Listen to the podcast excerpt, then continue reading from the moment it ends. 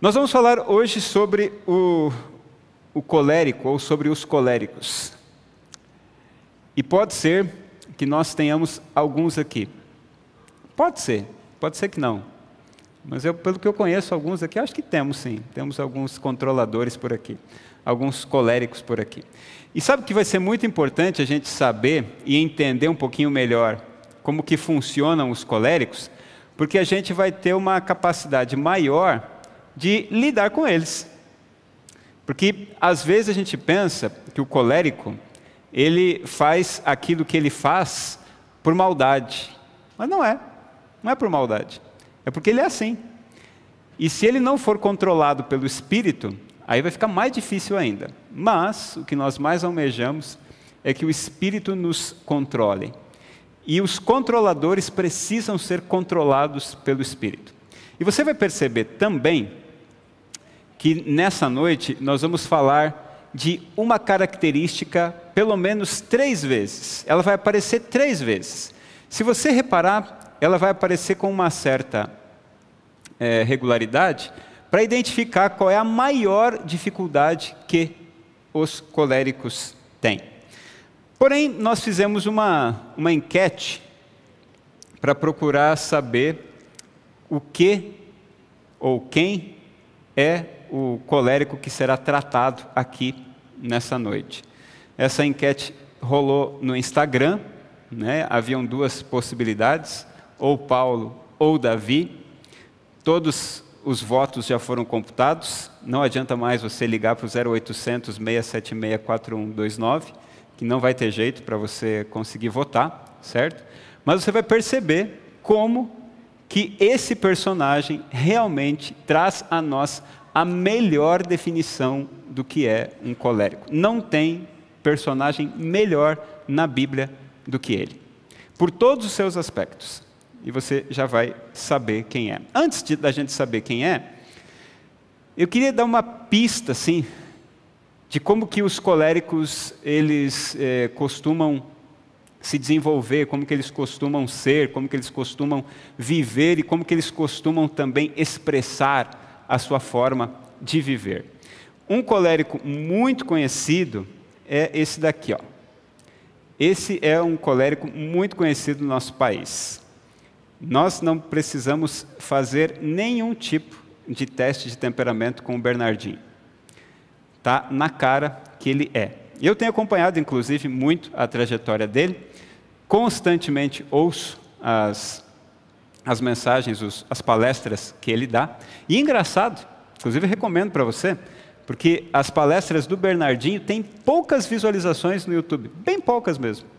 Eu acho que alguns dos nossos, é, dos nossos vídeos aqui da morada, que não são assim tão conhecidos no Brasil inteiro, como ele é no mundo, tem mais visualizações do que os vídeos dele, do que as palestras dele. E são coisas riquíssimas as que ele apresenta. Depois você pode procurar no YouTube. Hoje o Bernardinho, ele é técnico da seleção francesa de vôlei. Espero que não ganhe do Brasil, né? mas a possibilidade vai ser muito alta. Esse jeito de ser, tão assim, caricaturado pela raiva, pela explosão, define muito bem como funcionam os coléricos. Pode ser que você que está assistindo em casa seja, quem sabe, um desses coléricos que, quem sabe, por alguma situação desconfortável, até mesmo quando alguma coisa não funciona, explode de raiva com muita facilidade. Realmente, a ira é uma das características dos coléricos. Mas tem algumas coisas interessantes deles. Por exemplo, eles são ativistas práticos. Eles não são muito dados à filosofia. Os coléricos, eles não gostam de perder muito tempo, por isso que ficar lendo coisas muito filosóficas não chama a atenção dos coléricos. Enquanto os melancólicos se deliciam com obras dos grandes autores, os coléricos, eles preferem as coisas mais práticas, aquilo que funciona, aquilo que de fato vai me trazer resultados. Porque na cabeça do colérico, ideias, projetos e objetivos estão o tempo inteiro borbulhando. O colérico é cheio de ideia. Ele tem uma ideia atrás da outra o dia inteiro e está sempre conseguindo trazer novidades para o seu meio. Se tem alguém que consegue inovar com facilidade, é o colérico. Agora, tudo na vida dele é utilitário. Tudo, tudo, tudo. Ele não, não, não gosta de ficar perdendo tempo. Então, se alguma coisa que você quer que o colérico faça não tenha o resultado obtido ou o resultado objetivado, é melhor você nem falar com ele. Porque ele quer saber, anda logo aí, fala o que, que você quer, onde que você quer chegar, não fica enrolando muito. Quando eu tive a oportunidade de conhecer alguns parques temáticos em um outro país, lá nesse outro país há uma introdução. Né? Os americanos lá nos Estados Unidos eles gostam de fazer introdução para tudo, para tudo, para tudo, para tudo. Aí você ia entrar na montanha russa e para começar a montanha russa você tinha que conhecer a história da montanha russa. Isso é de matar para qualquer colérico. Ele quer saber logo, vamos entrar na, no carrinho, vamos ver logo como é que funciona esse negócio. Eles não gostam de perder tempo. Antes que você esteja pensando assim, então quer dizer, pastor, que você é colérico? Não. Também, mas não na medida maior. É a minha segunda maior característica, mas não é a maior. Eu tenho uma colérica dentro de casa. Essa eu acho que vocês conhecem, aqueles que conhecem bem a nossa realidade. Né? Tudo com a Julie é para ontem. Não pode ficar perdendo muito tempo. E se demorar muito, eu fiz uma. Nós combinamos no dia dos namorados que nós iríamos então comprar os presentes. E como lá em casa os dois são, ela é bem e eu sou quase, então nós já combinamos logo. o que, que você vai querer? Eu quero isso. E você? Eu quero isso. Pronto, vamos lá, já compramos um para o outro, os dois já sabiam o que, que iam fazer. Só que o presente que eu dei para ela precisa ser utilizado com pelo menos uns 30 minutos. E ela quer usar com dois, três minutos. Muito rápido, não pode perder tempo, porque o tempo urge. Esse é o colérico. Ele também tem algumas outras características, características assim marcantes. É impetuoso, é genioso, ele às vezes é áspero, cruel, sarcástico. O sarcasmo está o tempo inteiro na vida do colérico que não é transformado pelo Espírito. Ele olha assim e daqui a pouco já começa a fazer, inclusive, uma gracinha com aquilo que não funcionou. Ele diz: Está vendo? Eu avisei. Se tivesse me ouvido, fica perdendo tempo aí. Então, o colérico ele tem essas questões assim muito complicadas, se não for controlado pelo Espírito. Graças a Deus que muitos dos coléricos que aqui estão são controlados pelo Espírito. E quando o Espírito controla, esse colérico voa, ele faz coisas incríveis.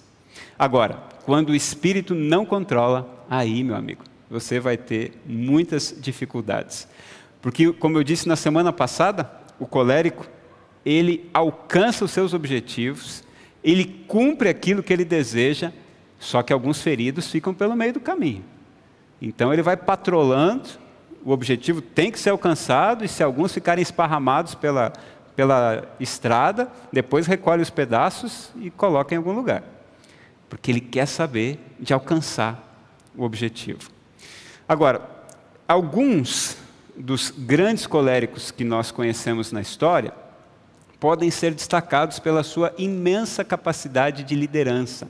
Nós temos vários coléricos que ocupam fun ocuparam funções de diretores, generais, políticos e administradores. Eles não são muito bons em trabalhos assim minuciosos. Artes manuais, então? Não dê muitas coisinhas assim, sabe? De...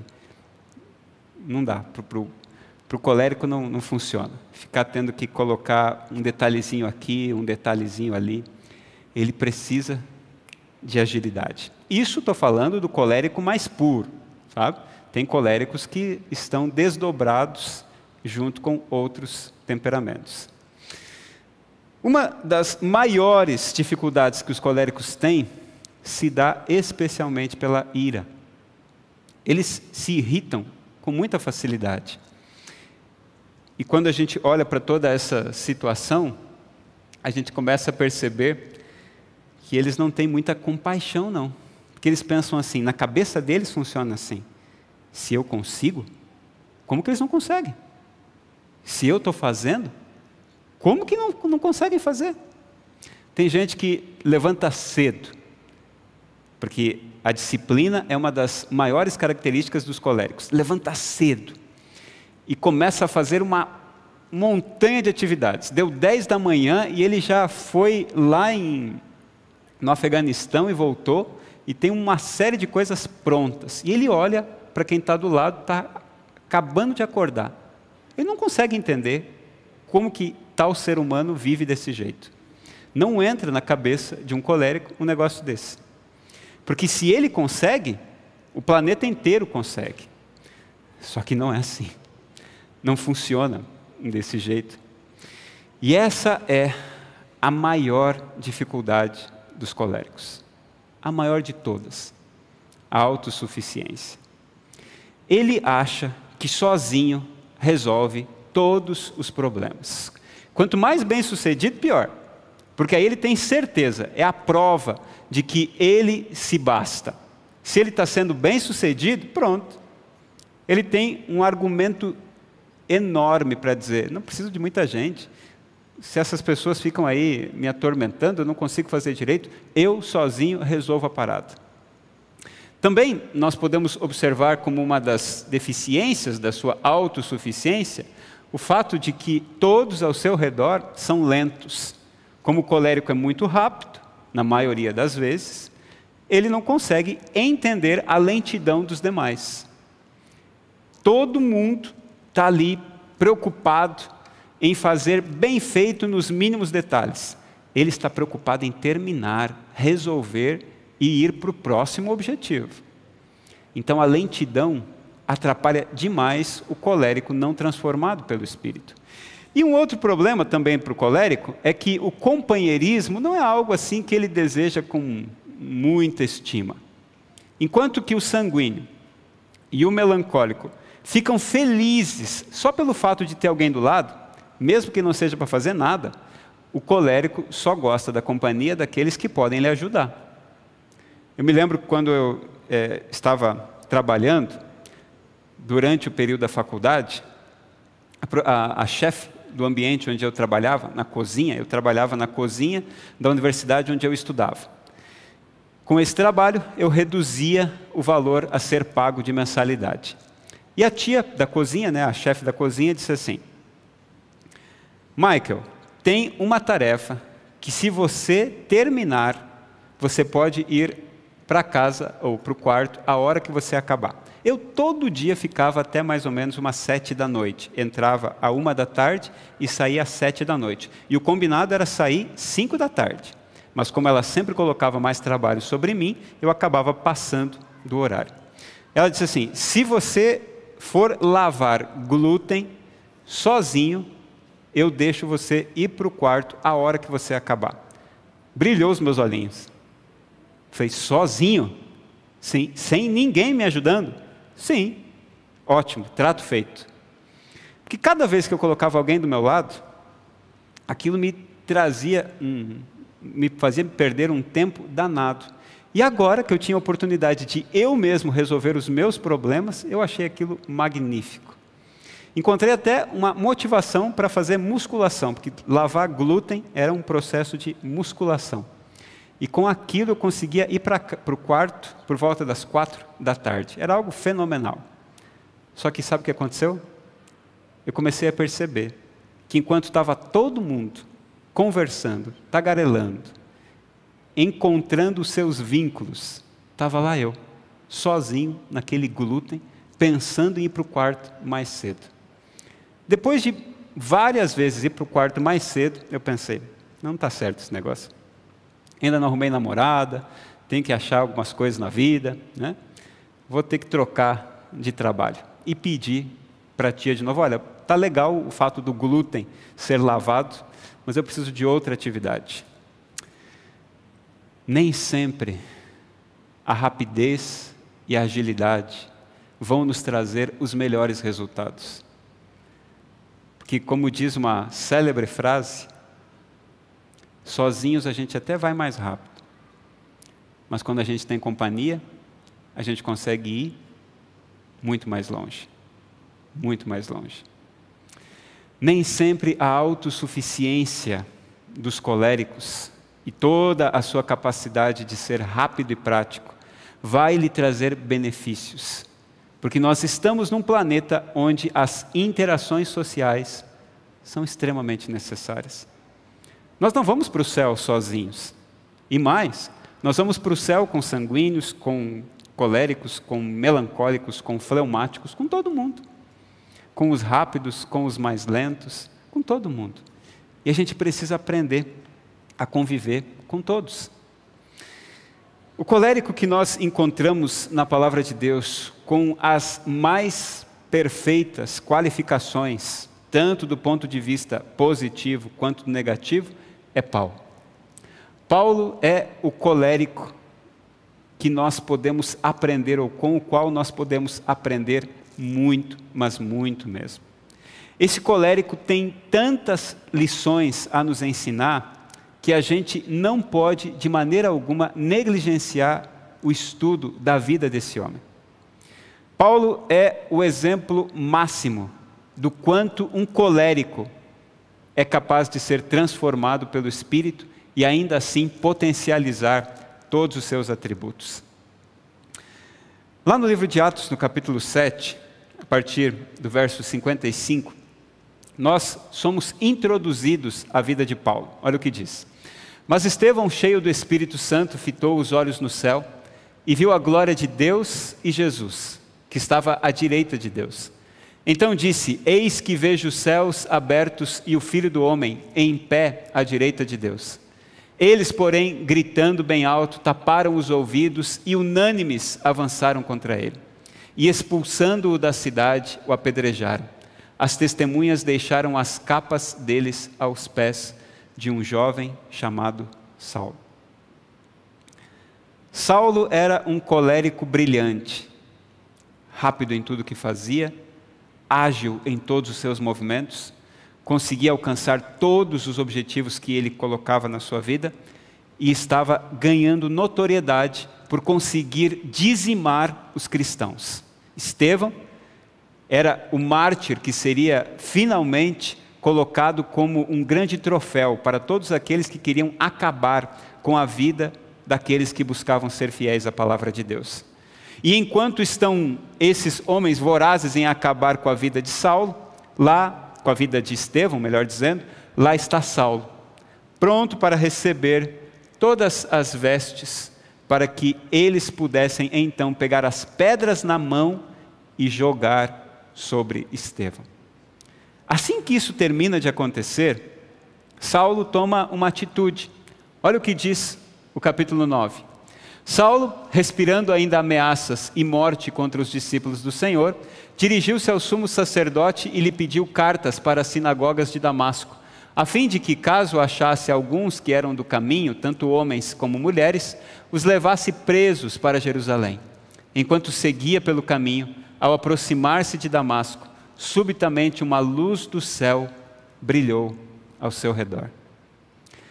Saulo, encantado com a morte de Estevão, encantado com a morte de Estevão, resolve agora sair na caça de outros cristãos. E ele procura então ter ordens judiciais que lhe possibilitassem matar em nome da lei. Mas enquanto ele está na caça desses outros cristãos, acontece o processo da sua transformação. Uma luz brilha sobre, Paulo, sobre Saulo, ele cai.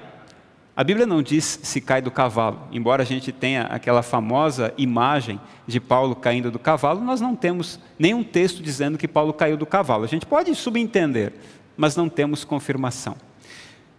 Saulo cai e se depara com uma luz que o deixa cego. E a partir daí, um processo de transformação vai acontecendo na vida desse homem. Veja, é incrível saber que Deus escolheu esse homem. Porque se tem uma coisa que os coléricos são incríveis e fantásticos, é na sua força de vontade.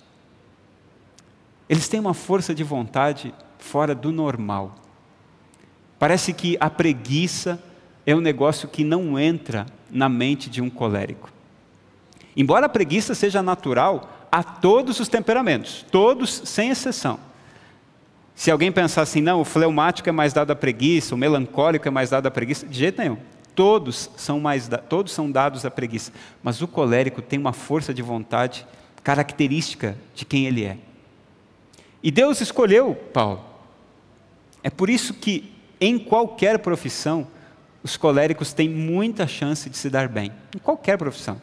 Se ele escolher ser médico, ou se ele escolher ser açougueiro, que às vezes pode ser a mesma coisa, né? mas se ele escolher uma profissão e outra,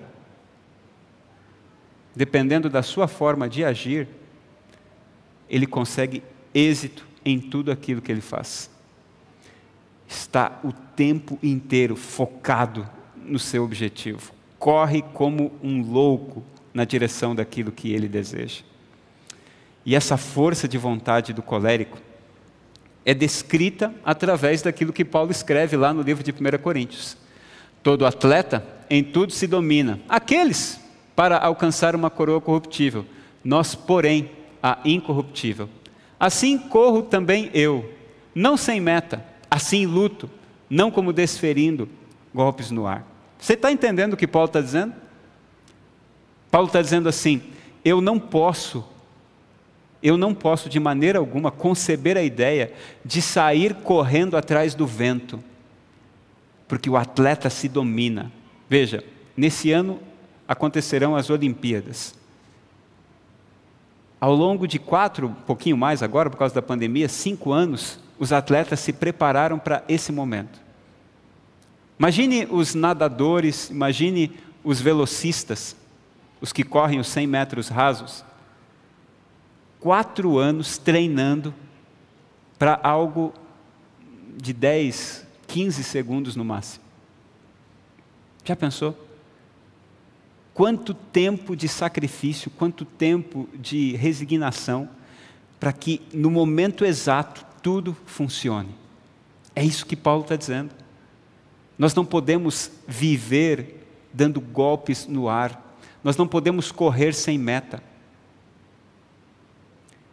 todos aqueles que têm essa característica, e especialmente os coléricos têm, isso serve como um grande modelo para cada um de nós. E assim que a gente vai conseguindo entender como que nós podemos ser ainda mais audazes, corajosos e ao mesmo tempo assertivos. Você passa aí para mim que aqui travou. No livro Temperamentos Transformados, na página 111, o autor diz assim: O sucesso na vida cristã começa na mente, e esta é formada pela vontade. Quem ceder às próprias fraquezas, desculpando-as e mimando a si mesmo, não mudará.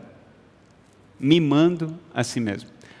Você, em algum momento da vida, já se mimou? Me chamou muita atenção essa frase. Porque tem horas que a gente acaba trazendo prejuízo sobre a nossa própria vida por causa das nossas próprias escolhas, por causa daquilo que a gente define como sendo uma desculpa concreta e muito boa para tudo aquilo que não estou conseguindo fazer nesse momento. A culpa pode ser do governo, a culpa pode ser, quem sabe, do clima, a culpa pode ser, quem sabe, do outro, mas nunca é minha.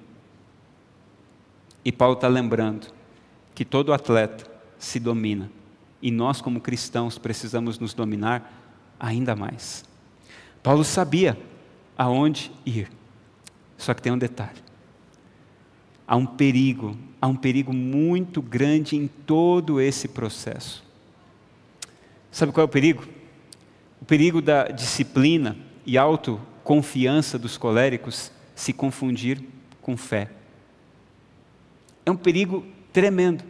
Porque essa suposta fé pode ser nada mais, nada menos do que confiança exagerada em si mesmo. E quando eu confio demais em mim, eu estou à beira da tragédia. É como ficar assim num precipício. Nesse precipício, a gente pode trazer uma série de complicações para a nossa vida. E eu queria falar agora de maneira específica para os coléricos que aqui estão, aqueles que sabem que são ou que têm pelo menos um, uma porcentagem de colérico na sua, na sua essência. cuidado, muito cuidado, para você não se transformar no Batman, no Super-Homem, no Homem-Aranha, que acha que consegue fazer tudo sozinho. E que você se basta porque você confia demais em si mesmo, porque você tem resolução pronta e que tudo que você conhece e determina vai dar certo. Cuidado, muito cuidado. É um perigo enorme para os coléricos isso. E o perigo também está no fato de querer fazer a coisa certa da maneira errada.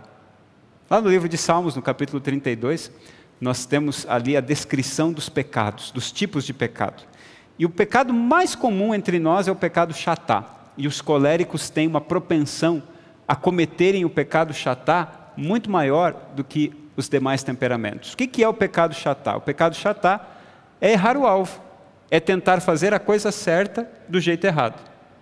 Por exemplo, eu estou tentando fazer com que alguém é, tenha uma vida disciplinada, mas por querer fazer com que a pessoa tenha uma vida disciplinada, eu exagero na dose, eu maltrato a pessoa, e na hora de maltratar, eu acabo trazendo prejuízo. É a coisa certa, isso vai trazer benefícios, só que se eu exagerar na dose, eu vou fracassar. Esse é o pecado chatá ele é melhor descrito como errar o alvo. Eu quero acertar lá, mas como eu exagerei demais, eu acerto para cá. Eu queria acertar lá, mas eu acabei afetando o outro. O colérico tem essa grande, grande propensão. Enquanto os melancólicos são mais dependentes, os coléricos são muito resolvidos, muito resolvidos. E podem até mesmo esquecer de procurar saber a vontade de Deus, sabe? Como ele tem certeza de tudo que faz, nem sempre ele procura a vontade de Deus, nem sempre ele procura se certificar de que aquilo que ele está buscando é de fato a vontade de Deus. Não, tenho convicção, é isso daqui mesmo, vai dar certo, estou pronto para resolver e vou em frente. E aí quebra a cara depois ou quebra a cara do outro. Né? Não é assim que funciona. Paulo foi chamado aos gentios. Esse era o plano de Deus para a vida dele. Deus havia selecionado Paulo para pregar para um grupo de pessoas que não recebia a mensagem do Senhor.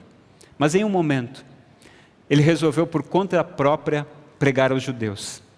Ele só não pediu a orientação de Deus para saber se Deus queria isso. E esse pequeno detalhe, registrado lá nos capítulos 20, 21 e 22 de Atos, mostra para nós o grande prejuízo da vida de Paulo por querer fazer aquilo que Deus não lhe pediu para fazer. A sua vida foi encurtada por essa decisão. Deus pediu para ele ir aos gentios, mas agora ele diz: Não, eu tenho convicção de que posso ir aos judeus. E acabou trazendo prejuízo para si e até mesmo para o Evangelho. Mas aqui eu queria fazer um parêntese. Vocês lembram quando é, Judas Iscariotes, aquele que traiu Jesus, se suicidou e os doze se transformaram em onze? Estão lembrados? E aí então, lá no texto bíblico diz que os é, discípulos procuraram escolher um novo discípulo, um novo apóstolo. Lembram quem foi escolhido? Matias. Matias foi escolhido como o décimo segundo apóstolo. Mas sabe quem foi que escolheu o décimo segundo apóstolo? Deus já tinha preparado o décimo segundo apóstolo. Os coléricos que estavam no grupo dos doze, na verdade dos onze, por terem muita convicção de que precisavam resolver a parada, acabaram fazendo uma escolha que Deus já havia preparado. E há um detalhe muito interessante em toda essa história. Porque, assim como foram intolerantes com Paulo, Paulo também foi intolerante para com alguns. Veja, se você ler com atenção o, as cartas de Paulo, e especialmente o livro de Atos, você vai perceber que há uma lacuna do momento em que Paulo é chamado por Deus através daquela é, manifestação gloriosa de Jesus e que acaba afetando a sua visão, até o momento em que ele sai na sua primeira viagem missionária. Isso dá mais ou menos uns 15 anos. Em outras palavras, Paulo foi colocado na geladeira por 15 anos. Alguns pensam assim: Paulo caiu, se deparou com aquela luz forte, ficou cego, e no dia seguinte, quando a sua visão voltou, lá estava ele, pronto para pregar e fazer as suas viagens missionárias. Não, de jeito nenhum. Os discípulos, os doze, agora junto com Matias, tinham uma certa rejeição com ele. Não era para menos, é claro, pelo fato de que ele perseguia os cristãos, mas também pelo fato de que eles não queriam aceitar alguém que estava querendo pregar para não-judeus. Assim como foram intolerantes para com Paulo, ele foi intolerante também para com uma pessoa. Na sua primeira viagem missionária, olha o que aconteceu. Atos 15, 36 a 37. Alguns dias depois, Paulo disse a Barnabé: Vamos voltar e visitar os irmãos em todas as cidades nas quais anunciamos a palavra do Senhor, para ver como estão. Barnabé queria levar também João, chamado Marcos. Até aí tudo bem. O problema é que Paulo não gostou dessa ideia. Olha o que ele diz. Paulo não achava justo levar aquele que tinha se afastado deles desde a Panfilha, não os acompanhando no trabalho. Houve tal desavença entre eles que vieram a separar-se. Então Barnabé, levando consigo Marcos, navegou para Chipre. Mas Paulo, tendo escolhido Silas, partiu, encomendado pelos irmãos à graça do Senhor. Houve uma briga entre Paulo, o colérico, e Barnabé, o melancólico. Barnabé resolveu dar mais uma chance para o Marcos, o João Marcos. Paulo disse: de jeito nenhum. Desistiu? Não entra mais no meu time, não. Manda esse cara embora. Não serve para pregar o evangelho. Colérico toma força nessa hora. Aqui não pisa mais. Aqui não pisa mais. Ou você manda embora João Marcos, ou eu vou escolher outro. Barnabé disse: eu vou dar mais uma chance. Então, vai para lá, que eu vou para cá. Barnabé fica com João Marcos e Paulo chama Silas. E olha que coisa interessante. Veja que até nos problemas Deus é capaz de agir. E é por isso que eu gosto demais daquilo que Romanos 8, 28 nos diz: que Deus faz todas as coisas contribuírem para o bem daqueles que o amam. Deus faz. Não que todas as coisas contribuam, mas Deus faz contribuir. Por causa dessa briga entre o colérico Paulo e o melancólico Barnabé, surgem duas duplas. Enquanto eles estavam indo numa direção, Barnabé e João Marcos estavam em outra. E assim o evangelho foi em mais lugares, ou alcançou mais territórios. Mas o colérico ainda estava ali, num processo se desenvolvendo. É possível que coléricos que já tiveram um encontro com o Espírito Santo possam ter recaídas? Bom, Paulo é a mostra clara disso. Se em algum momento um irmão dessa igreja ou de outra, colérico, der uma esbravejada com você, ou se irritar com você, ou for assim meio é, muito pavio curto com você, lembre-se, nós estamos em processo nós estamos em download. O download não foi completo ainda. O download só vai ser completo quando Jesus voltar. A gente ainda está conseguindo, pouco a pouco, viver uma experiência maior com Deus. Um colérico transformado, ele. Um não transformado, ele não tolera muitos desistentes, não. Agora, todos precisam do Espírito Santo, diariamente. Mas o colérico precisa um pouquinho mais. Sabe por quê? Sabe por quê que o colérico precisa do Espírito Santo diariamente um pouco mais? Porque ele acha que pode quase tudo. E o Espírito Santo está o tempo inteiro nos lembrando. Nós não podemos? O que, que a gente não pode? Nada. Você e eu com as maiores habilidades que tenhamos, nós não podemos nada. Absolutamente nada. E essa autossuficiência de Paulo acabou trazendo uma série de prejuízos para a vida dele. Porque o colérico, ele não tem medo da independência. Esse colérico, Paulo, ele não tinha a menor vontade de, de, depender dos outros. Lá em 2 Tessalonicenses, no capítulo 3, dos versos 7 a 9, ele chega ao ponto de dizer assim: Olha, eu nunca fui pesado para ninguém. Eu poderia receber das ofertas e dos dízimos que vocês entregam nas igrejas, mas eu nunca me mantive através desse dinheiro. Eu mesmo fabriquei tendas para poder sobreviver. Olha que coisa interessante. Ele reconhece que poderia sobreviver das ofertas e dos dízimos, mas prefere não fazer isso. Não quero depender de ninguém. Quer saber? É bem possível, mas muito possível, que nessa pandemia, vários coléricos que tinham direito ao auxílio emergencial não foram pegar.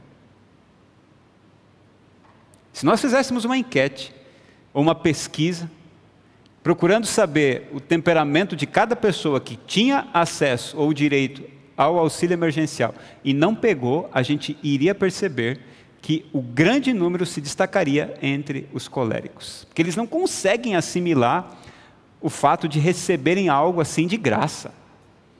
Não, não, eu não posso ser peso para ninguém, eu tenho que dar um jeito, eu tenho que resolver a minha vida. Nem que eu tenha que fazer alguma coisa para merecer isso. Quanto que o melancólico está feliz da vida recebendo ali. Esse é um dos grandes dramas da vida de Paulo. Paulo também se contenta em estar sozinho no maior desafio evangelístico que qualquer apóstolo teve. Lá em Atos, no capítulo 17, ele se encontra sozinho na cidade de Atenas um monte de estátuas de deuses espalhados por todos os cantos. Estamos falando do maior berço filosófico e intelectual da época. E Paulo está ali, feliz da vida por estar sozinho, para ninguém lhe atrapalhar. Qualquer outro sentiria falta de um parceiro, mas ele não. Paulo também é sarcástico lá em 2 Coríntios, no capítulo 11, verso 5, quando ele chama os doze de superapóstolos, ele diz assim: Olha, eu até reconheço que eu posso não falar tão bem quanto alguns desses superapóstolos, mas conhecimento eu tenho mais do que todos eles. Veja como ele ainda estava no processo, estava no processo. Ele ainda se achava a última bolacha do pacote. Pedro até que fala bem, mas não fala nada com nada, escreve muito mal, não tem substância. Paulo o tempo inteiro está mostrando quem ele pode ser. Mas Deus deu um jeito de fazer com que Paulo pudesse finalmente entender que ele não podia de nada. Lá em 2 Coríntios, no capítulo 12, Paulo tenta se livrar do espinho na carne. E ele tenta desesperadamente ficar sem esse espinho na carne ele pede três vezes, mas finalmente ele reconhece: Senhor, tá bom, esse é o mensageiro de Satanás para mim, para lembrar que eu não posso nada. Qual era o espinho na carne de Paulo? Você sabe? Alguns dizem que era sua calvície, outros dizem que era sua estatura pequena, a gente não tem como saber. Alguns dizem que é que Paulo andava manco. O que nós podemos supor é que era a sua visão, porque em vários momentos ele demonstra problemas com a visão. Numa certa ocasião, quando ele está falando com o sumo sacerdote, ele diz: Essa parede esbranquiçada. E aí então alguém que está ali naquele lugar bate na cara dele e diz: Respeito como sumo sacerdote. E ele então diz: Oh, perdão, eu não percebi que era o sumo sacerdote. Em outra ocasião, ele tenta escrever e não consegue, ele pede ajuda de um escrivão para poder compor os livros ou as cartas que ele queria escrever. Então a gente pode assim suspeitar que fosse a sua visão. Que quem sabe não se recuperou 100% de todo aquele monumento que ele enxergou quando caiu. Mas esse espinho na carne era a lembrança constante de que o autossuficiente precisa se render àquele que é todo-poderoso. Meus queridos irmãos, especialmente os meus irmãos e amigos coléricos, Paulo recebeu uma transformação incrível na medida em que ele ia reconhecendo que não podia muita coisa. Ele se tornou um líder melhor, se tornou ainda mais dinâmico, ainda mais prático, ainda mais perseverante, quando finalmente conseguiu ser dependente. Todas essas boas características que o colérico tem, liderança incrível, dinamismo, praticidade, perseverança, tudo isso, quando é banhado pela dependência, fica ainda mais evidente e pode ser ainda mais usado para a glória do Senhor. Em todos os temperamentos nós encontramos liderança, em todos. Mas os coléricos têm eu diria assim, 0,5% a mais de capacidade ou de propensão, acho que essa é a melhor palavra, de propensão à liderança. Mas um colérico que tem a liderança como sua principal característica e é transformado pelo Espírito, consegue fazer com que a obra de Deus e tudo aquilo que está ao seu redor avance numa medida muito maior. Livro de Filipenses, no capítulo 4, Paulo diz assim: Fiquei muito alegre no Senhor, porque agora, uma vez mais, renasceu o cuidado que vocês têm por mim. Na verdade, vocês já tinham esse cuidado antes, só que lhes faltava oportunidade. Mas aí, olha o seu, seu jeito colérico aflorando de novo. Digo isso não porque esteja necessitado, porque aprendi a viver contente em toda e qualquer situação. Até quando ele estava falando a coisa certa, às vezes tinha uma recaída. E essa é a beleza da Bíblia, porque a Bíblia ela não esconde nada. Ela mostra quem a gente é. A maior prova de que a Bíblia é verdadeira é que ela não tapa o sol com a peneira, a Bíblia não passa maquiagem em ninguém. Paulo está reconhecendo: olha, estou muito alegre porque tem gente me ajudando. Aí ele dá uma recaidinha assim. Não que eu precise, na verdade, né? mas estou alegre, estou feliz. E ele então dá uma das declarações mais conhecidas e uma das mais lindas também. Ele diz assim: Sei o que é, o que é passar necessidade, sei também o que é ter em abundância. Aprendi o segredo de toda e qualquer circunstância, tanto de estar alimentado como de ter fome, tanto de ter em abundância como de passar necessidade. Tudo posso naquele que me fortalece. Tudo posso só naquele. Em mim, nada dá certo. O texto que mais me chama a atenção de Paulo está registrado em Gálatas 2, 19 e 20. Ele diz assim: Estou crucificado com Cristo. Logo, já não sou eu quem vive, mas o colérico foi humilhado, esmiuçado, foi triturado, e agora quem vive em mim é Cristo. Coléricos amigos que aqui estão, permitam que Cristo viva em vocês. Porque se Cristo viver em vocês, o potencial de vocês multiplicar-se-á de uma maneira fora do normal. Por tantas e tantas vezes eu já pensei que podia algumas coisas. E por tantas e tantas vezes já quebrei a cara. Em determinadas ocasiões eu tinha convicção que sozinho eu me bastava. Mas quanto mais eu percebia que as pessoas ao meu redor me tornavam melhor, mais eu conseguia perceber a beleza da comunidade, do jeito que Deus opera quando a gente se agarra um no outro. Eu preciso estar crucificado com Cristo. Você precisa estar crucificado com Cristo. A gente precisa lembrar que nós se vivermos do nosso jeito, vamos encontrar uma série de resistências e problemas.